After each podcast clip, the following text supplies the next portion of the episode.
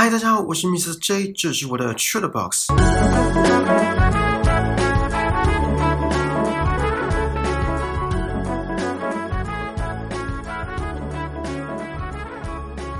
在节目开始前，我想跟大家呼吁一下，身体真的要保重，健康是最重要的。因为这礼拜我另外一位同事确诊。呃，应该说他上礼拜确诊，然后隔离到这礼拜。希望大家能够顾好身体，健康真的很重要。好，苦口婆心到此为止。不知道大家有没有背黑锅的经验，或是害别人背黑锅的经验？前者一定很不爽，然后后者一定会觉得很不好意思吧？在生活中，很多时候都有可能背黑锅，而且猝不及防。好啦，每个背黑锅应该都猝不及防。比如说，学生时期害隔壁桌的同学被骂，因为老师误以为发出怪声的不是你，而是他。这我也有类似的经验，等一下会跟大家分享。或是走在路上，明明是旁边的痴汉性骚扰一位背影杀手。哎，现在还有人会讲“背影杀手”这四个字吗？这个词很有年代感的。如果有年轻一点的听众，然后不知道是什么意思的，请自行 Google。我怕我会边解释边掉下时代的眼泪。好，反正呢，就是一位女生被痴汉骚扰，而就这么刚好，你就走在那位受害者的后方，被误以为你就是那个痴汉，闹上警局，整个有理说不清。或是背黑锅最常见的地方，职场。不管是主管、同事、下属搞出来的烂摊子，可能今天衰神特别眷顾你，就让你背黑锅背好背满，背到厌世，背到怀疑人生。不知道我这一分多钟的前言有没有让你们想起什么背黑锅的经验？今天要跟大家分享的主要是一个三个多月前我在职场上莫名背黑锅的事件，而这起事件让我超级北宋，五告北宋，北宋到会骂脏话的那种。事过境迁，现在想起来都还会后悔当初没做的一个决定。等一下也会跟大家分享。我先来跟大家讲一个比较算是无关痛痒吗，还是无伤大雅的经验？还记得我在节目一开始说的学生时期的背黑锅吗？事情是这样的，我还记得那是一堂国三的数学课。国三想必是很重要的升学时期。这场国中升高中的升学考，这看似人生前哨战的升学考，我却很不安分的，在全班同学都想要了解数学老师在台上的对牛弹琴时，一直跟隔壁桌的同学聊天，而且音量大到会打断老师说话的那种音量。先假设我聊天对象的名字是王小乐。她是一位很常在课堂上被点名、没那么乖巧的女同学，而我呢，在老师眼里是一位非常听话、知书达理的学生。对，就是这样，不用怀疑。总之呢，那天我不知道哪根筋不对，可能被什么附身，那一堂数学课格外的躁动，跟那位女同学你来我往的搭话，笑闹声不断，老师也制止了好几次。而让我印象深刻的是最后一次，我再度跟那位女同学开话题。讲了几句之后，数学老师责骂说：“王小乐，又是你，怎么每次都是你？你那么会讲，不然你来讲，到底有什么好聊的？”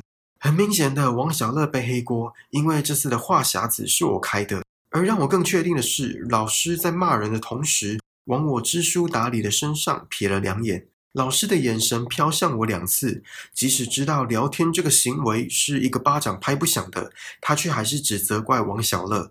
当时我还蛮惭愧的，惭愧的不只是对那位王小乐同学，还有有损我知书达理的形象。好啦，这是第一个故事，算是没什么大不了的小故事。接下来就是职场上背黑锅的一个，我现在想起来还会有点北宋的经验。而会让我这么不爽，并不是因为背黑锅这件事情本身，相信大家也都知道，背黑锅在出社会后是很常见的。我不爽的点是对方的处理方式，或者更正确的说，没有处理的处理方式。好事情是这样的，在某一天的早上，一切都一如往常的进行着，殊不知这都只是暴风雨前的宁静。就在我转身去上厕所的那个瞬间，暴风雨悄悄的逼近。这形容有没有很生动？等我上厕所回来，暴风骤雨正在肆虐着。迎接我的是一连串的谴责跟质疑。原来，在我去上厕所这短短几分钟的时间，其中一位同事把客户搞砸了，而且是很初级的错误，初级到会让人觉得怎么连这个都不会的那种初级。我打个比方好了。就像数学老师不会三角函数，或是英文老师把苹果的英文单字拼错，就是这么初级。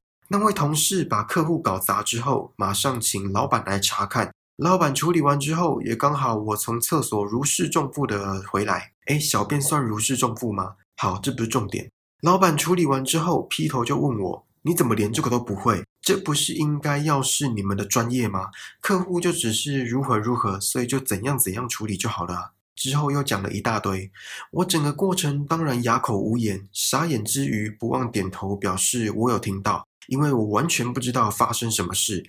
整件事情的来龙去脉，在我上厕所期间开始，也在我上厕所期间结束。可是更让我傻眼的是，那位初级错误的同事，从头到尾自始至终就站在旁边看着我被老板骂，也没有要解释责任归属的问题，也没有要道歉厘清的意思。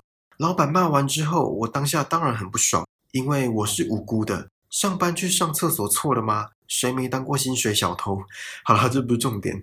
在事发之后，我第一句话是：“你害我被骂了。”那位同事什么也没说，在下班前才跟我道歉。好，这是事发经过。就像我刚刚说的，这件事会让我这么不爽，并不是因为背黑锅本身，而是对方事后处理的方式。不知道大家有没有看过一部在 Netflix 上映的韩剧，叫《少年法庭》。我在节目的第五十八集有跟大家聊这部韩剧，有兴趣的听众可以去听听看。在剧中的第七集，金惠秀讲了一句话，我想我这辈子都会铭记在心。可能十年、二十年之后，我都忘记剧情了，可是这句话我还会记得。他说：“人生在世，每个人都会犯错。”真正重要的是在那之后的事，你犯错之后的处理方式将决定会成为什么样的人。大家一定都听过这句话：“人非圣贤，孰能无过？”的确，每个人都会犯错，而在错误发生之后的弥补这个行为，往往可以看清一个人的个性跟价值观，包括是否有同理心，是否汲取教训，从中学到什么，是否注重这段关系，在待人处事上是否够圆融等等。而那位同事在犯错之后，并没有任何弥补的行为，就只是嘴上道个歉，就有点像我被捅了一刀，而对方就只有道歉、医药费、精神赔偿之类的，什么都没有。我会说被捅一刀这么夸张，是因为老板质疑我的专业能力。呃，应该说那位同事让老板以为我的专业能力不足，这是我没办法接受的点。如果上厕所是薪水小偷，那我承认。可是工作能力这点被质疑，我是无法接受的。就像刚刚举的例子，一位数学老师被质疑不会算，不会证明三角函数；一位英文老师被质疑不知道 A P P L E 就是苹果的意思一样。讲难听一点，就是侮辱性极强。而那位同事在犯错之后，没有任何弥补的行为。我说的弥补是，比如说去跟老板解释真正的事发经过，厘清责任归属，这些他都没有做，就只是一句下班前的道歉。而我后悔当初没做的一个决定，就是在老板骂的那个当下，没有当场澄清我什么都不知情。我没澄清是因为我以为那位同事会站出来说话，殊不知他的懦弱让我背负了不专业的这个罪名。只可惜时空旅行还无法实现。不然我一定回去骂他，骂到无地自容。呃，我的意思是说，把整件事情处理得更圆融。只要是有人的地方，就会很复杂，更何况是在职场这种关系到利害损益的地方。而职场就是大家图生存、图温饱的竞技场。讲竞技场会不会太暴力？可是已经出社会的听众就会知道，这个形容很贴切。所以那些害人背黑锅的人，就是坏人吗？呃，或许吧。俗话说：“害人之心不可有，防人之心不可无。”既然我们没办法揣测对方的心理，也没办法避开居心叵测的人，那就从改变自己开始吧，让自己的城府更深，让自己的心机更重，不是为了害人，而是为了保护自己。讲一句更现实的话，社会大学从来就不是只有非黑即白的道理这么简单，这么单纯。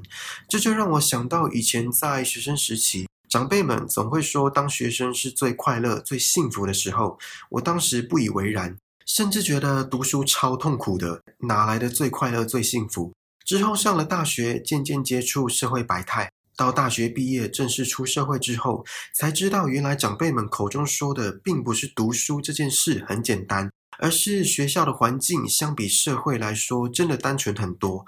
已经社会化的听众，请你们回想一下以前待的读书环境，然后再想想现在的职场环境，是不是有差别？好，我们言归正传。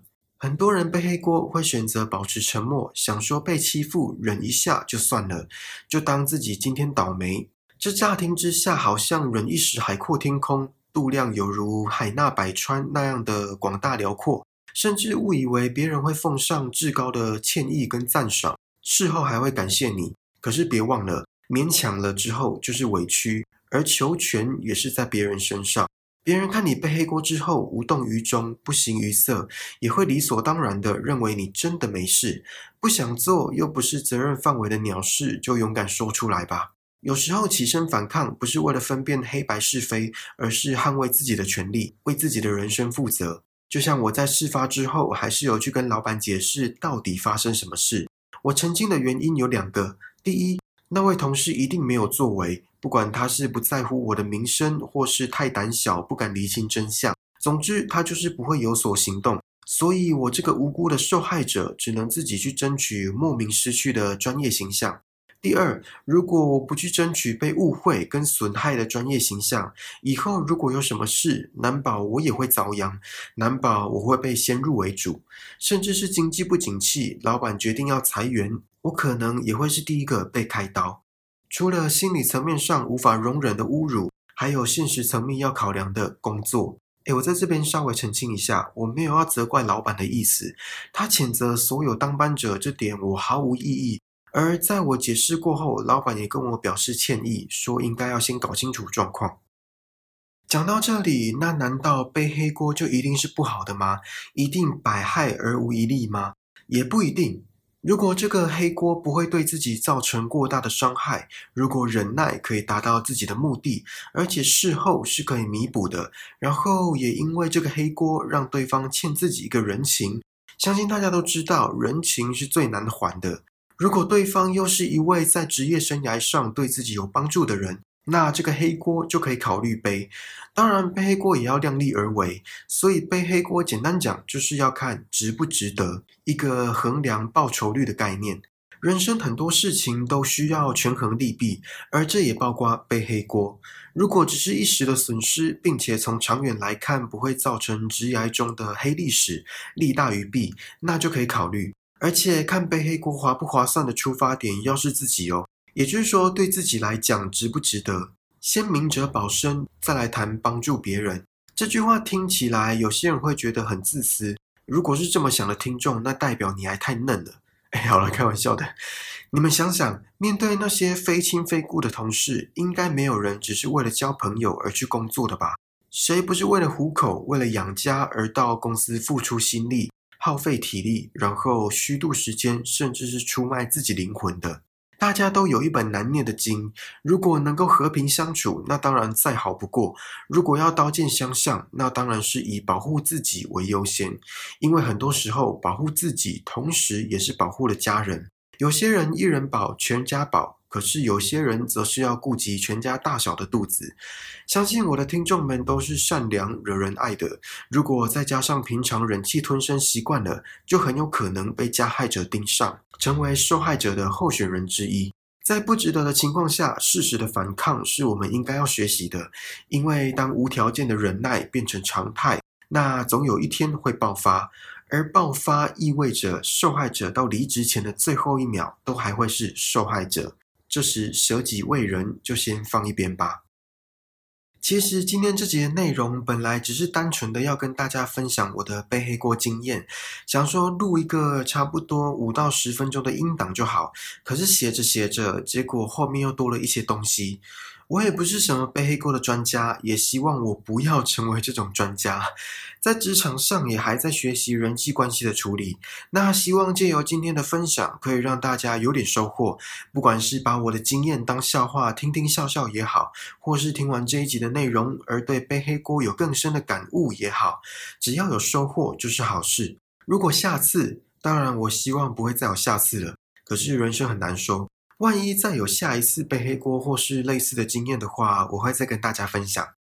好啦，这次的 Chat Box 就到这里喽，希望你还喜欢今天的内容。请记得帮我订阅这个节目，然后打星评分、留言，并且分享给身边可能对背黑锅感兴趣的朋友。呃，应该没有人会对这个感兴趣吧？更重要的是，此时此刻在听 Podcast 你，在听我说话的你，让我们一起把人生过得更精彩吧！我们下次见，拜拜。